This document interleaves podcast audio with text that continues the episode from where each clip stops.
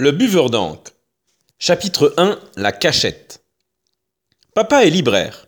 Il adore les livres. Il les dévore. C'est un ogre. Il lit toute la journée et parfois même la nuit. C'est une maladie incurable, mais ça n'a pas l'air d'inquiéter notre médecin de famille. Chaque soir, une nouvelle pile de livres débarque à la maison.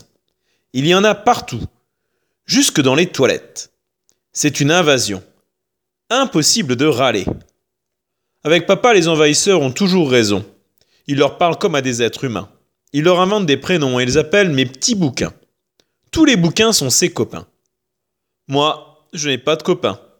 Et je n'aime pas les livres. De l'extérieur, je ressemble à papa. Mais à l'intérieur, alors là, nous sommes deux étrangers. Maman fait semblant de ne pas s'en apercevoir. Elle nous aime tous les deux. Je suis le plus petit, mais elle ne me défend même pas quand papa veut me forcer à lire. Vous vous rendez compte? Les grandes vacances viennent de commencer, je ne sais pas quoi faire.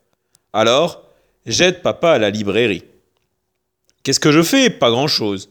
Il m'interdit de ranger et même de toucher à quoi que ce soit. Il paraît que le papier ne me résiste pas. C'est vrai que j'aime bien entendre le bruit d'une feuille en train de se déchirer. C'est beau comme un morceau de musique. Alors, je guette les voleurs. C'est la seule chose qui m'amuse dans une librairie. Quand un livre disparaît dans la poche d'un pickpocket, je ne dis rien, je suis bien trop content.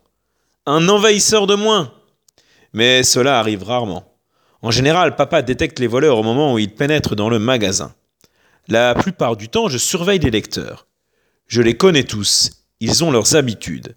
Certains reniflent les livres comme s'ils choisissaient un camembert. D'autres se servent au hasard. Ils adorent les surprises. La librairie, c'est une loterie. Et puis, il y a ceux qui n'arrivent pas à se décider. Ils prennent, ils reposent, ils reprennent, finalement se ravisent et remettent le livre à sa place. Souvent, ils repartent les mains vides, gênés de n'avoir rien acheté. J'ai une cachette dans le fond de la boutique. Une petite fenêtre se découpe dans un mur de livres. Personne ne peut me voir. Je suis un espion. Sur un cahier, je marque dans les moindres détails ce que j'observe.